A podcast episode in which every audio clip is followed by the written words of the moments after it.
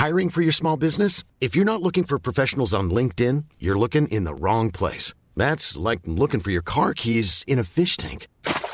LinkedIn helps you hire professionals you can't find anywhere else, even those who aren't actively searching for a new job but might be open to the perfect role. In a given month, over 70% of LinkedIn users don't even visit other leading job sites. So start looking in the right place. With LinkedIn, you can hire professionals like a professional. Post your free job on linkedin.com slash people today.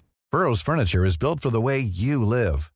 From ensuring easy assembly and disassembly to honoring highly requested new colors for their award-winning seating, they always have their customers in mind. Their modular seating is made out of durable materials to last and grow with you.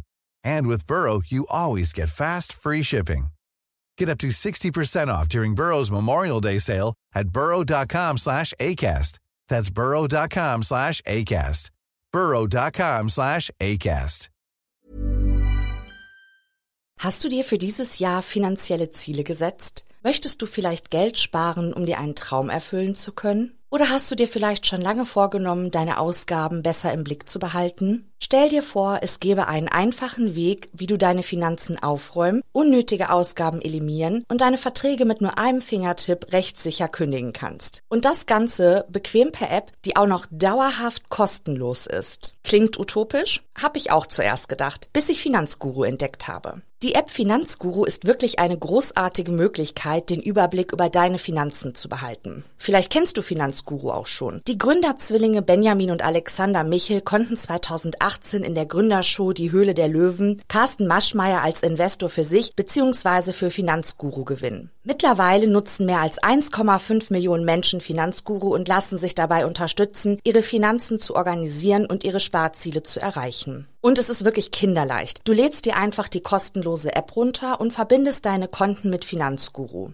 Dabei ist es völlig egal, ob es sich um ein Girokonto, Kreditkarte, Depot oder Kryptobörse handelt. Um deine Daten musst du dir übrigens keine Sorgen machen. Dank eines Drei-Stufen-Sicherheitskonzeptes sind sie bestmöglich geschützt. Niemand außer dir kann deine Daten bei Finanzguru sehen. In der App werden all deine Einnahmen und Ausgaben automatisch kategorisiert und übersichtlich dargestellt. Finanzguru zeigt dir auch alle deine Verträge an. Und in der App kannst du sogar überflüssige Abschlüsse per Fingertipp rechtssicher kündigen und hast wieder ein paar Euro gespart. Und für nur 2,99 Euro monatlich kannst du mit Finanzguru dein Geldmanagement auf das nächste Level heben. Du bekommst mit Finanzguru Plus eine Fülle von leistungsstarken Funktionen, wie zum Beispiel detaillierte Budgetanalysen und personalisierte Finanztipps. So behältst du die Kontrolle über dein verfügbares Budget. Und das Allerbeste, mit meinem Code MORD3 kannst du als Neukundin oder Neukunde Finanzguru Plus drei Monate statt nur sieben Tage kostenlos testen. Einfach die App downloaden, dein Konto verknüpfen und im Reiter Mehr meinen Gutscheincode MORD3 einlösen.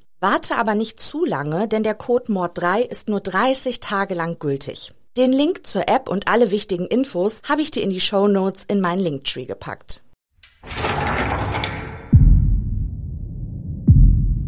Willkommen bei Von Mord und Totschlag. Ein True Crime Podcast.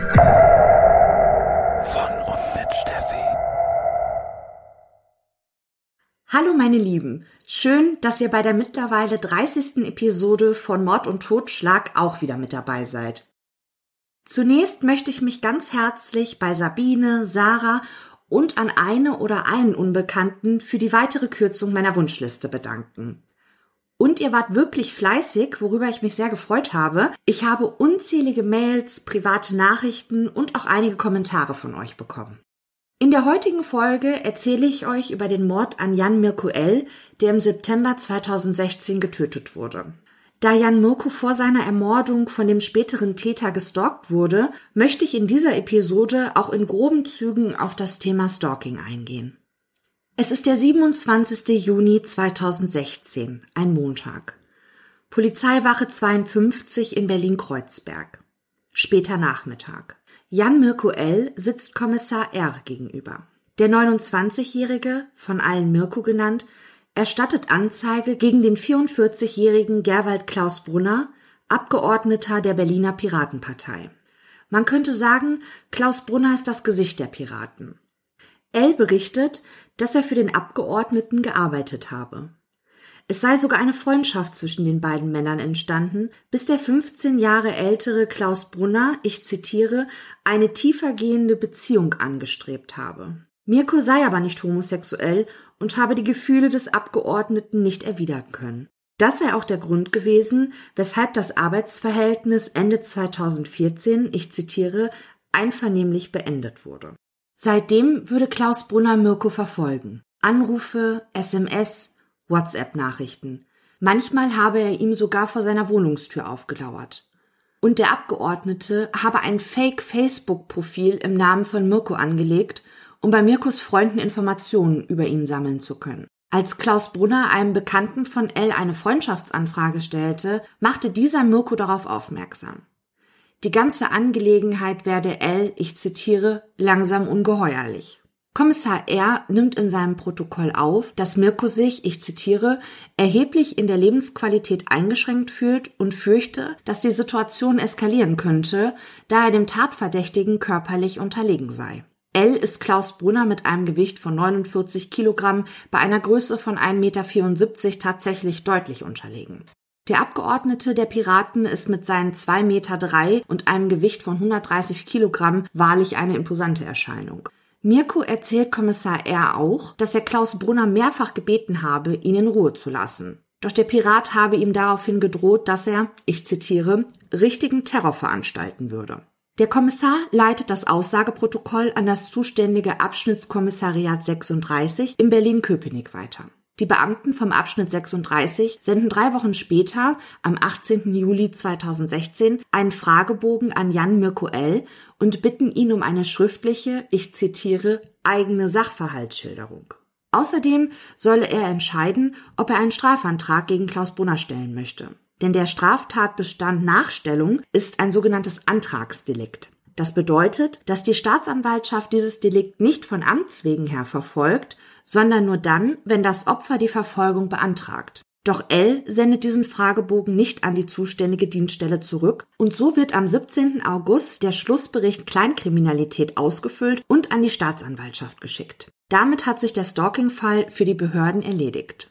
Vorerst. In der Regel ist es üblich, dass das Opfer bereits beim Erstatten der Anzeige gefragt wird, ob auch ein Strafantrag gestellt werden soll. Warum dies im Fall von Mirko so nicht geschah, konnte im Nachhinein nicht mehr festgestellt werden. Dennoch hätte die Polizei die Möglichkeit gehabt, eine sogenannte Gefährderansprache zu machen. Bei einer Gefährderansprache probiert die Polizei das Verhalten, in diesem Fall das Verhalten des Stalkers, zu beeinflussen. Tatsächlich bewegt das, nach Angaben der Behörden, mehr als die Hälfte der Stalker, ihr Tun zu überdenken und einzustellen. Diese individuelle Ansprache soll dem Täter signalisieren, dass polizeiliches Interesse an seiner Person besteht, die Gefährdungslage bei der Polizei registriert und die Lage ernst genommen wird. Doch laut der zuständigen Beamten habe es zu diesem Zeitpunkt keine Beweismittel bzw. konkrete Hinweise gegeben, dass Jan Mirko L. unmittelbar gefährdet gewesen war. Gerwald Klaus Brunner bleibt in dieser Zeit nicht untätig. Ihm war zu Ohren gekommen, dass Mirko, sein Wuschelkopf, wie er ihn immer nennt, sich gegen ihn zu wehren begann und nicht mehr stillschwieg. Und so zeigt der Abgeordnete Jan Mirko L. bereits am 1. Juni wegen Verleumdung an. Bei der Berliner Polizei gibt der Pirat Folgendes zu Protokoll. Ich zitiere. Die Anzeige dient meinem Selbstschutz, um den falschen Verdächtigungen etwas entgegenzusetzen, weil damit meine Reputation und Leumund beschädigt wird. L habe mehrfach behauptet, dass er in seiner Wohnung eingebrochen sei und, ich zitiere, dort Spionage-Videokameras installiert habe. Aber Klaus Brunner geht noch weiter. Er denunziert sein Opfer als Verrückten. Ich zitiere. Herr Mirko L. sollte ob dieser paranoiden Wahnvorstellung einen Facharzt aufsuchen, da hier offensichtlich eine schwere Persönlichkeitsstörung vorliegt. Welch eine Ironie. Doch auch für diese Anzeige wurde ein Abschlussbericht Kleinkriminalität geschrieben und blieb somit erfolglos. Wenige Wochen später wird der 29-jährige Jan Mirko L. von seinem Stalker Gerwald Klausbrunner ermordet. Bevor wir uns mit dem Fall weiter beschäftigen, möchte ich an dieser Stelle kurz auf das Thema Stalking eingehen, ohne dass wir uns allzu weit von unserem heutigen Kriminalfall entfernen. Ich denke, die meisten von euch True Crime Junkies wissen ohnehin, worum es dabei geht.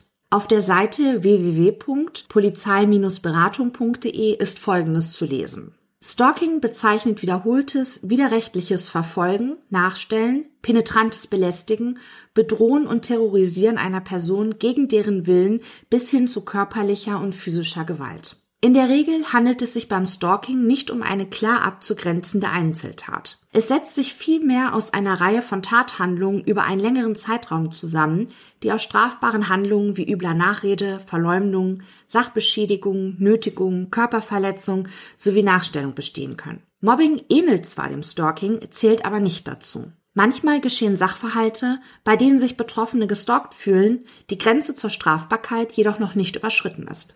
Viele Sachverhalte aus dem Bereich Stalking entwickeln sich aus in Klammern Ex-Beziehungen. Häufige Motive sind das Ausüben von Macht, Dominanz und Kontrolle sowie das übersteigerte Bedürfnis, von dem oder der Betroffenen wahrgenommen zu werden, Kontakt zu diesem aufzunehmen oder zu halten. Einige Stalkende leiden unter psychischen Erkrankungen oder Persönlichkeitsstörungen. Stalking ist ein dynamischer Prozess, der auch durch das Verhalten der Betroffenen mitbestimmt wird. Es kann in Handlungsweisen und Frequenz stabil bleiben, sich mit der Zeit aber auch qualitativ und quantitativ verändern. In seltenen Einzelfällen eskaliert der Sachverhalt bis hin zu schweren Gewalt- und Tötungsdelikten. Viele Betroffene von Stalking möchten gar nicht, dass der Stalker oder die Stalkerin strafrechtlich verfolgt wird, insbesondere wenn es sich um ihren Ex-Partner oder ihre Ex-Partnerin handelt. Sie möchten einfach nur, dass es endlich aufhört. Dazu kann zunächst der Rat einer Fachberatungsstelle für Stalking-Betroffene gesucht werden, um gemeinsam das eigene Verhalten anzupassen und die eigenen Schritte zu planen. Verwirklicht der Stalker oder die Stalkerin einen Straftatbestand und oder schafft er sie eine Gefahrensituation für die Betroffenen, sollte in jedem Fall die Polizei eingeschaltet werden. Diese setzt dabei alle ihr zur Verfügung stehenden Möglichkeiten ein, um neben effektiver Gefahrenabwehr und Strafverfolgung auch angemessenen Opferschutz zu gewährleisten. Wer wird gestalkt? Stalking kann jedem widerfahren. Betroffen sind Menschen jeden Alters, jeden Berufs- und Einkommens, jeder Religion und Nationalität. Frauen sowie Männer können damit konfrontiert werden, wobei Frauen überdurchschnittlich betroffen sind. In 75 Prozent der Fälle kennen die Betroffenen die stalkende Person. Wer stalkt? Die größte Gruppe der Stalker bilden ehemalige Beziehungspartner, aber auch Freunde, Arbeitskollegen, Familienmitglieder oder flüchtige Bekannte. Nur selten ist die stalkende Person dem Betroffenen völlig unbekannt. Die von dem Stalker oder der Stalkerin dem Betroffenen entgegengebrachten in Anführungsstrichen Gefühle können positiv, also Bewunderung, Zuneigung, Liebe oder negativ, Rachegefühle, Hass sein. Positive Gefühle können ins Negative umschlagen. Schauen wir uns jetzt noch mal kurz an, mit welcher Strafe ein Stalker zu rechnen hat. Das Gesetz sieht für eine Nachstellung eine Freiheitsstrafe von bis zu drei Jahren oder eine Geldstrafe vor. Bringt der Täter sein Opfer in Lebensgefahr oder schädigt seine Gesundheit schwer, sieht das Gesetz eine Freiheitsstrafe von drei Monaten bis zu fünf Jahren vor. Versucht der Täter sein Opfer zu töten, muss er mit einer Freiheitsstrafe von einem Jahr bis zu zehn Jahren rechnen. Bleibt es bei einer Nachstellung ohne eine Beeinträchtigung der physischen Gesundheit des Opfers und der Stalker ist bisher nicht strafrechtlich in Erscheinung getreten, dann wird dieser zu einer Geldstrafe verurteilt. Aber auch hier kommt es natürlich immer wieder auf den Einzelfall an, vor allem aber auf die Intensität der Stalking-Handlungen. Das soll es jetzt erstmal zum Thema Stalking gewesen sein. Wenn ihr mehr darüber erfahren möchtet, dann kann ich euch die Folge Nummer 45 Tödliches Stalking von Verbrechen von nebenan und den Podcast vom SWR 2 Wissen Stalking, wenn aus Liebe warn wird, empfehlen. Kommen wir nun aber zurück zu unserem heutigen Mordfall. Gerwald Klaus Brunner, geboren als Gerwald Klaus, kommt am 19. Mai 1972 in Dissen am Teutoburger Wald zur Welt. Zusammen mit seinen vier Geschwistern wächst Gerwald bei seinen Eltern auf einem Bauernhof im Ortsteil Strang in der Gemeinde Bad Rotenfelde auf. Sowohl Vater als auch Mutter sind Mitglieder der als antisemitisch und rechtsextremistisch eingestuften Ludendorffianer, auch bekannt als Bund für Gotterkenntnis, begründet von Erich Ludendorff und dessen Frau Mathilde. Im Jahr 2012 gibt der eingetragene Verein an, 12.000 Mitglieder zu haben. Die Behörden gehen aber lediglich von 240 aktiven Anhängern aus. Alle Klauskinder werden zum Freibund geschickt, einem deutschen Jugendverband. Dieser wird der neuen Rechten zugeordnet. Die Kinder der Klaus-Familie leiden unter der rechtsextremen Erziehung, geprägt von Verschwörungstheorien, Gewalt, Unterdrückung, Rassismus, Antisemitismus und Homophobie. Bei den Nachbarn wird die Familie nur, ich zitiere, die Nazis genannt. Und auch die Behörden haben die Klausens auf dem Radar. Mehrfach finden polizeiliche Hausdurchsuchungen wegen Volksverhetzungen statt. Dietwald, ein jüngerer Bruder Gerwalds, gibt der Illustrierten Stern ein exklusives Interview. Gerwald sei jähzornig, impulsiv, er verlöre einfach die Kontrolle. In der Schule habe er Türen eingetreten und sich geprügelt. Allerdings soll Gerwald auch von anderen Kindern geärgert und provoziert worden sein. Auf dem Hof der Eltern habe er Tiere gequält. Ich zitiere, er hätte gestoppt werden können und müssen, resümiert Dietwald. Einer der Brüder suizidiert sich, eine Schwester kommt bei einem Autounfall ums Leben. Gerwald ist etwa 20 Jahre alt, als er seinen Eltern, man muss fast schon sagen, beichtet, dass er homosexuell ist. Er selbst sagt von sich, dass er bisexuell und, ich zitiere, zu 95 Prozent schwul sei. Seine Eltern akzeptieren diesen Umstand erwartungsgemäß nicht. Es kommt zu einem Streit, an dessen Ende Gerwald dem elterlichen Bauernhof den Rücken kehrt. Die Eltern verlassen zusammen mit einem ihrer Söhne Deutschland und leben wohl bis heute in Kanada. Der Kontakt zu ihrem Sohn Gerwald bricht völlig ab. Irgendwann in seinen Zwanzigern soll Gerwald einen Lebensgefährten gehabt haben, der bei einem Autounfall ums Leben kam. Zu seinem Gedenken, so das Gerücht, soll er den Nachnamen seiner ersten großen Liebe an seinen Nachnamen angehängt haben. Von nun an heißt er Gerwald Klaus Brunner. Bis 1988 besucht Gerwald die Realschule des christlichen Jugenddorfwerks Deutschlands in Versmold und macht hier seine mittlere Reife. Es folgt eine Ausbildung zum Fernmeldehandwerker bei der Telekom.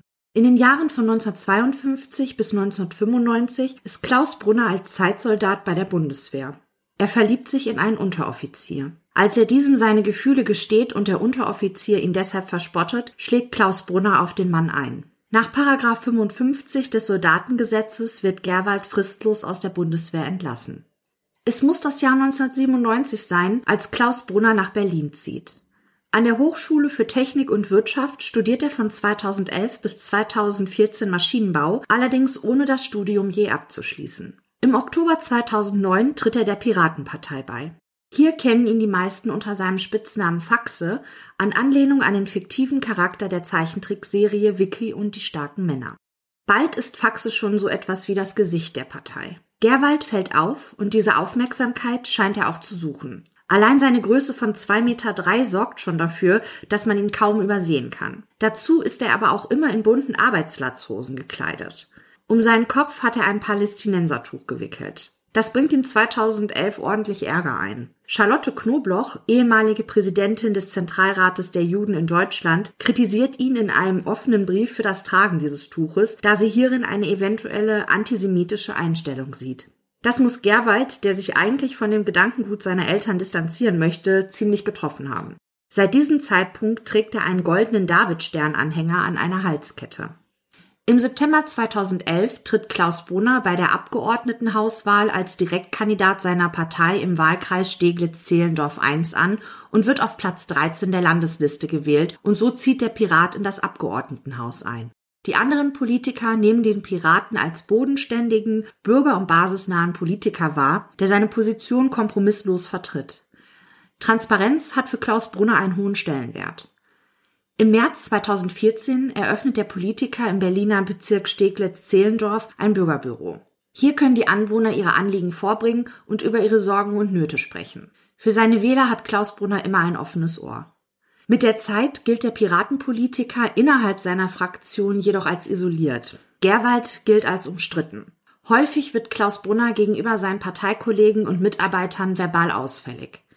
Es geht sogar so weit, dass einige Parteimitglieder den Ausschluss aus der Fraktion von Klaus Brunner beantragen. Dieser Antrag wird jedoch abgelehnt. Wohl auch, weil Gerwald ob des Antrages geweint haben soll wie ein kleines Kind. Doch der Politiker wird nach und nach aus allen wichtigen Ausschüssen abgezogen. Er habe Anträge nicht richtig formulieren können, aber jede ihm angebotene Hilfe abgelehnt. Das alles aber geschah zum Ende seiner politischen Karriere hin. Der Mitzwanziger Jan Mirko L. ist perspektivlos, als er Gerwald Klaus Brunner kennenlernt. Er hat die Schule geschmissen, eine Lehre abgebrochen und noch nie so richtig gearbeitet. Sein einziges Einkommen ist eine staatliche Unterstützung. Seine Eltern, der Vater Psychologe, die Mutter eine promovierte Lehrerin, machen sich große Sorgen um die Zukunft ihres Sohnes. Umso erleichterter sind sie, als der Politiker Klaus Brunner ihren Mirko als persönlichen Mitarbeiter in seinem Wahlkreisbüro anstellt. Mirko bewundert Faxe vor allem für seine scheinbare Gradlinig und Kompromisslosigkeit. Auf Gerwald kann Mirko sich verlassen. Der Pirat hilft ihm bei seinem Umzug, baut Möbel zusammen. Er schenkt ihm Winterstiefel und die beiden Männer verreisen sogar zusammen. Bald darauf jedoch gibt es einen Bruch in dieser Freundschaft. Gerwald hat sich in Jan Mirko L. in seinen Wuschelkopf verliebt. Dieser kann seine Gefühle jedoch nicht erwidern, er ist heterosexuell. Els Mutter berichtet später, dass Mirko einige homosexuelle Freunde und Verehrer hatte und er genoss es wohl auch von ihnen umgarnt zu werden, doch er habe sich die Männer immer, ich zitiere, vom Hals gehalten. Viele Beziehungen hat Mirko nicht gehabt. Einmal war mit einer Opernsängerin liiert gewesen, bis diese nach Indien auswanderte.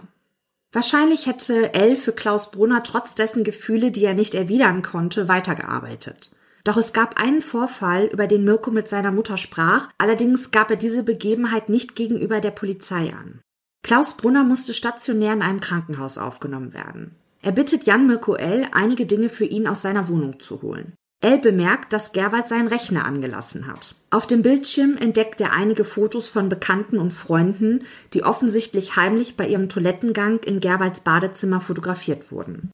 Doch Mirko entscheidet sich, den Piraten nicht darauf anzusprechen. Er bringt Klaus Brunner seine gewünschten Sachen ins Krankenhaus. Und er kündigt seinen Job. Klaus Brunner probiert zwar, seinen Mitarbeiter zu halten, doch für Mirko gab es kein Zurück mehr. Ganz bricht der gutmütige 29-Jährige den Kontakt zu dem Politiker aber nicht ab. Er möchte seinem ehemaligen Freund und Arbeitgeber nicht vor den Kopf stoßen. Mirko ahnt nicht, in welcher Gefahr er sich jetzt schon befindet. In den kommenden Wochen lebt Elle wieder von staatlicher Unterstützung. Er kümmert sich um seine 90-jährige Großmutter. Hin und wieder geht er in ein Meditationszentrum. Hier lernt er eine afghanische Flüchtlingsfamilie kennen. Mirko unterstützt die Familie im Alltag, passt auf die Kinder auf, während die Mutter einen Sprachkurs besucht. Der Piratenpolitiker läuft derweil im negativen Sinne auf Hochtouren. Er lauert Mirko auf, belästigt ihn mit Anrufen, SMS und WhatsApp-Nachrichten. Er erstellt ein Fake-Facebook-Profil in Mirkos Namen. Er fragt Mirkus Freunde, ob sie Elle für ihn ausspionieren könnten. Gegen Geld. Als Klaus Brunner an einem Bahnhof auf Mirko trifft, schreit dieser ihn an, um ihn zu vertreiben. Ohne Erfolg. Elle bittet den Politiker, ihn endlich in Frieden zu lassen. Daraufhin droht der Abgeordnete ihm, dass er, ich zitiere, richtig Terror machen würde. Aufgelöst berichtet Jan Mirko L. seiner Mutter und engen Freunden, dass er in seinem Duschkopf eine kleine Kamera gefunden hat. Er ist sich sicher, dass Gerwald heimlich in seine Wohnung eingedrungen ist. Vermutlich sogar öfters, wer weiß das schon. Doch auch davon berichtet er der Polizei bei seiner Anzeige nichts. Wahrscheinlich hat er Angst, diese Vermutung nicht ausreichend belegen zu können. Überhaupt ist diese ganze Situation für den jungen Mann unangenehm, bedrohlich, aber dennoch nicht so richtig greifbar. Immerhin war er mal mit Gerwald befreundet gewesen und hat zu ihm aufgesehen. Und jetzt befindet sich Jan Mirko in so einer unwirklichen Situation. Er kann und will sich nicht vorstellen, dass Klaus Brunner ihm wirklich etwas antun könnte.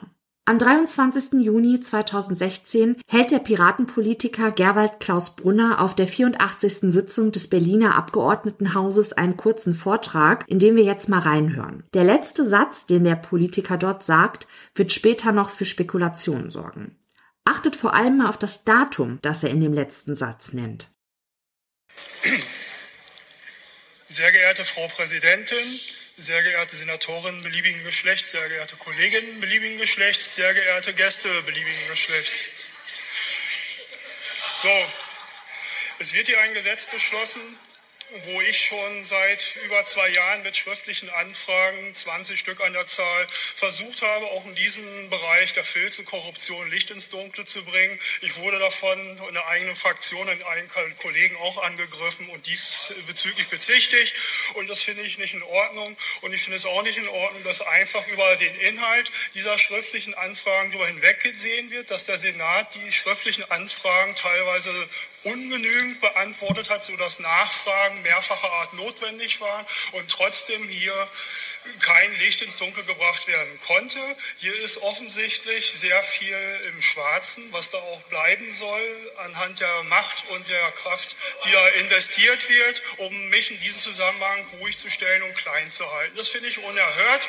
Und dementsprechend sei still, Alex, kannst du mal anderen mal machen. So, ich finde das nicht in Ordnung von dir. So, gerade du. So. Im Allgemeinen möchte ich mich nochmal bei allen bedanken hier, die hier im Haus mit mir zusammengearbeitet haben. Ich werde, ja, mach mal weiter so. Wie gesagt, könnt ihr gerne alles machen. Wer zuletzt lacht, lacht am besten. Ihr werdet ab dem 18.09. es noch bereuen, dass es diese Fraktion, der ich angehöre, nicht mehr geben wird. Das werde ich euch so sagen. Und ihr werdet auch in der laufenden Legislatur für mich am Anfang irgendeiner Plenarsitzung mal aufstehen dürfen und eine Minute stillschweigen. Vielen Dank, das war's. Einige Politiker anderer Fraktionen kommen nach der Rede auf die Piratenpartei zu und fragen, ob man sich Sorgen um Klaus Brunner machen müsse. Immerhin klang der letzte Satz wie ein angekündigter Suizid. Oder ging es dem Abgeordneten gesundheitlich schlechter?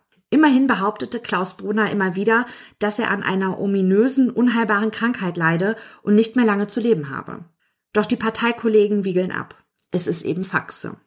Mirko entscheidet sich ganz richtig, Gerwald wegen Nachstellung anzuzeigen. Als der Vorgang letztlich eingestellt wird, weil Mirko den Fragebogen nicht ausgefüllt hat, befindet er sich gerade in Magdeburg auf dem Elblicht-Festival. Eine willkommene Abwechslung.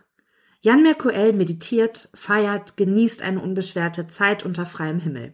Hier lernt er die Studentin Anne W. kennen.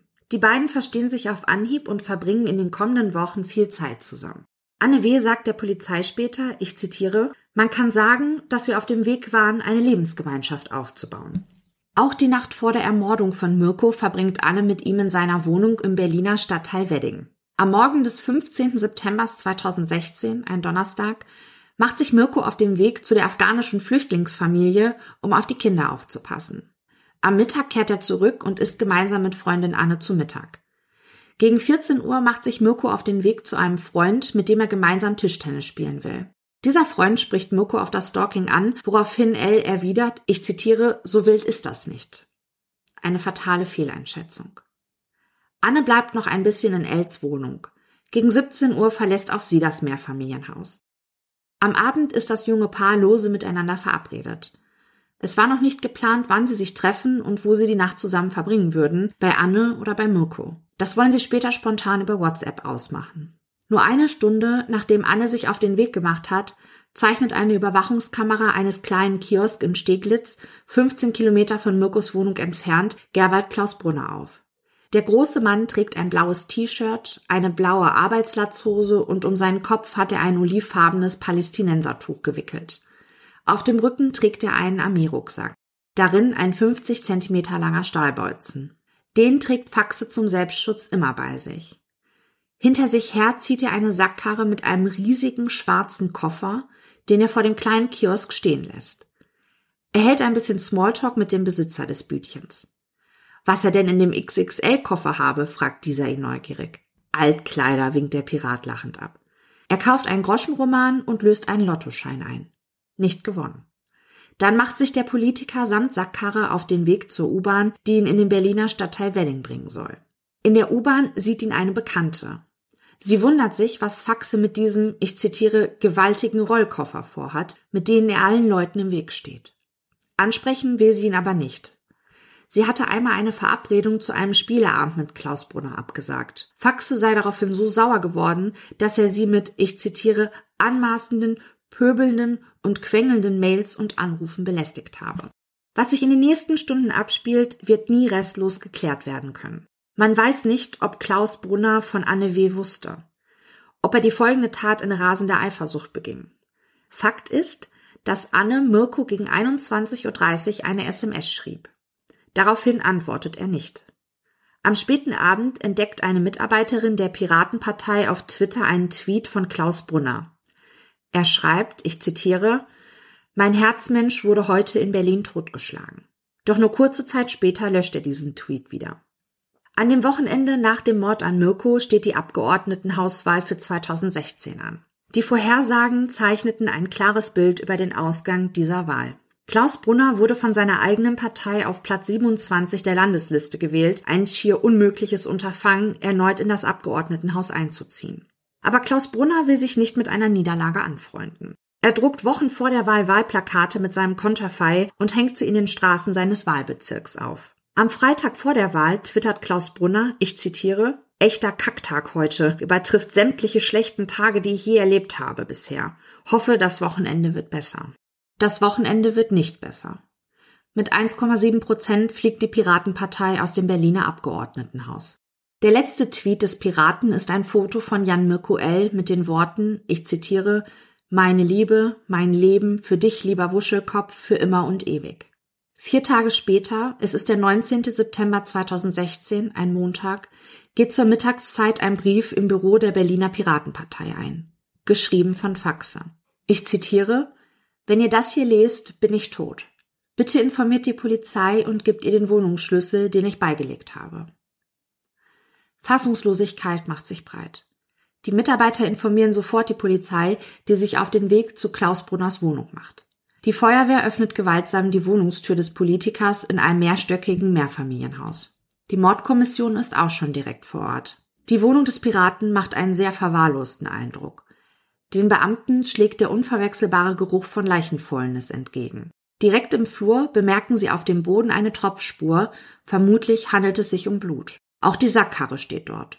Und ein Müllsack, in dem sie unbenutzte, aber auch gebrauchte Kabelbinder finden.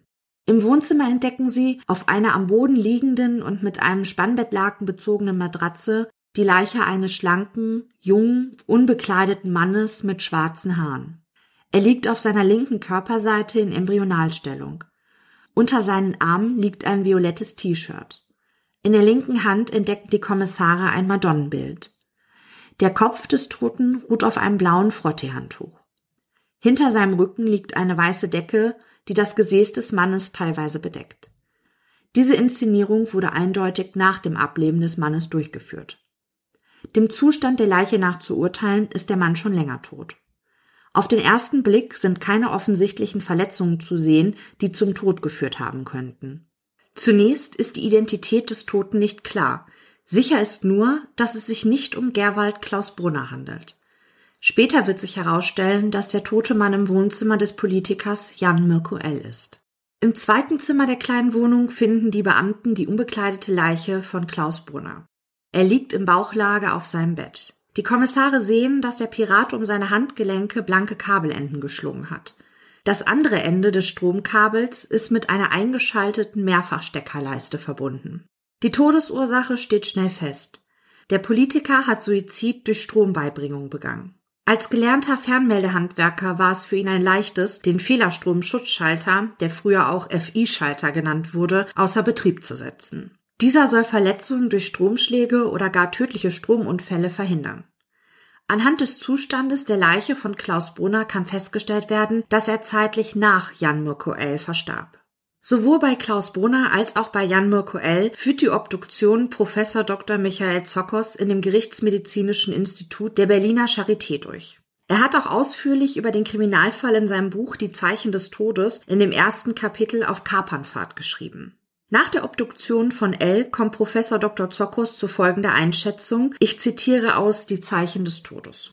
Widerlagerblutungen oder Widerlagerverletzungen entstehen bei massivem Druck oder einer anderen Form heftiger Gewalteinwirkungen auf einen am Boden liegenden Menschen und geben dem Rechtsmediziner damit entscheidende Hinweise für die Rekonstruktion eines Tatgeschehens. In unserem Fall ließen die zahlreichen Frakturen des Brustkorbes in Kombination mit den Widerlageverletzungen an der Körperrückseite nur einen Schluss zu. Der 128 Kilogramm schwere und 2,3 Meter große Klaus Brunner hat auf dem Brustkorb seines 59 Kilogramm schweren und 1,74 Meter großen Opfers gekniet, während er ihm den Hals zudrückte unterschiedliche Gewichtsklassen und damit ein höchst ungleicher Kampf, den Jan Mirko L. verlieren musste, auch wenn er sich in seinem Todeskampf gegen den ihm körperlich so sehr überlegenen Mörder aufs heftigste gewehrt hatte. Das jedenfalls belegen die frischen Einrisse und Abbrüche der Fingernägel an beiden Händen von Jan Mirko L. sowie zahlreiche frische Unterblutungen im Unterhautfettgewebe der Unterarme, die wir als Abwehrverletzungen klassifizieren. Übrigens konnten während der Obduktion bei Klaus Brunner keinerlei Anzeichen für eine tödliche Erkrankung gefunden werden. Professor Dr. Zocker stellt noch etwas fest. Entgegen der Behauptung mancher Journalisten wurde Jan Mirko L. vor seiner Ermordung nicht missbraucht. Über den genauen Tatablauf kann nur spekuliert werden. Die Staatsanwaltschaft geht davon aus, dass Gerwald Klaus Brunner sich Zutritt zu der Wohnung von Mirko verschaffte und diesen überraschte, als er nach dem Tischtennisspiel nach Hause kam. Wurde Mirko von Klaus Brunner im Affekt getötet oder handelte es sich um einen kaltblütig geplanten Mord? Fest steht, dass toxikologisch keine Rückstände von Betäubungsmitteln bei Jan Mirko L. festgestellt wurden. Ohne ihn zu betäuben, hätte auch Gerwald klar sein müssen, dass er sein Opfer in dem Koffer auf der Sackkarre nicht transportieren kann, ohne Aufmerksamkeit zu erregen. Also hat der Politiker sein Opfer in dessen Wohnung getötet, ihn in den Koffer gezwängt und ihn so in seine 15 Kilometer entfernte, im zweiten Stock gelegenen Wohnung geschleppt? Möglich. Aber warum hatte Klaus Brunner sein Opfer mit Kabelbindern gefesselt, wenn es bereits tot war? Vielleicht, um ihn einfacher in den Koffer zwängen zu können? Professor Dr. Zokos dokumentiert, dass er Fesselungsspuren an den Hand- und Fußgelenken von Mirkus Leiche feststellen konnte. Allerdings ließ die starke Fäulnisveränderung des Leichnams keine Unterscheidung mehr zu, ob das Opfer vor oder nach seinem Tod gefesselt wurde. Die Kommissare finden in der Wohnung von Klaus Brunner einen Streifen Klebeband. Daran haften Barthaare von Mirko. Er wurde also offensichtlich geknebelt. Aber warum sollte man einen Toten knebeln? Oder hatte der Politiker sein Opfer geknebelt, bevor er ihn erwürgte? Gefesselt war Mirko während seiner Ermordung auf jeden Fall nicht, denn dann hätten ja keine Abwehrverletzungen festgestellt werden können. Fragen über Fragen, die nie geklärt werden. Zwei Tage nachdem die Leichen der beiden Männer gefunden wurden, gab ein Ex-Freund von Klaus Brunner ein ungeöffnetes Paket bei der Polizei ab, das der Politiker ihm vor seinem Tod zugeschickt hat. Darin einige Geldbündel, ein Testament Gerwalds und ein Geständnis. Ich zitiere ich habe am 15. September um circa 22 Uhr Mirko im Affekt getötet. Ich kann ohne ihn nicht leben und folge ihm. Der Fall ist eindeutig. Gerwald Klaus Brunner ermordete Jan Mirko L., bevor er sich selbst suizidierte. Ein Mittäter können die Behörden sicher ausschließen. Und weil gegen Tote nicht ermittelt wird, wird das Verfahren eingestellt. Die Wohnung des Piraten wird somit nicht durchsucht, die Daten auf seinem Computer nicht ausgewertet. Und so bleibt die Frage offen, ob der Politiker sein Opfer wirklich heimlich beim Duschen filmte und seine Bekannten ohne deren Wissen auf der Toilette fotografierte. Doch mit einer Befürchtung lag Jan Mirko L. wahrscheinlich richtig. An Klaus Brunners Schlüsselbund stellten die Beamten einen nachgemachten Schlüssel zu Els Wohnung sicher. Auch sie vermuten, dass Gerwald sich den Wohnungsschlüssel tatsächlich weit vor der Tat beschaffte und sich schon früher heimlich in Mirkos Wohnung aufgehalten hatte.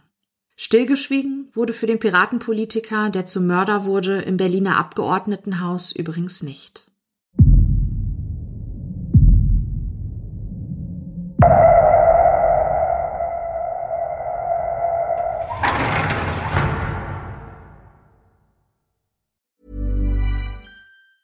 Hey, it's Danny Pellegrino from Everything Iconic. Ready to upgrade your style game without blowing your budget? Check out Quince. They've got all the good stuff shirts and polos, activewear, and fine leather goods, all at 50 to 80% less than other high end brands. And the best part? They're all about safe, ethical, and responsible manufacturing. Get that luxury vibe without the luxury price tag. Hit up quince.com slash upgrade for free shipping and 365 day returns on your next order. That's quince.com slash upgrade.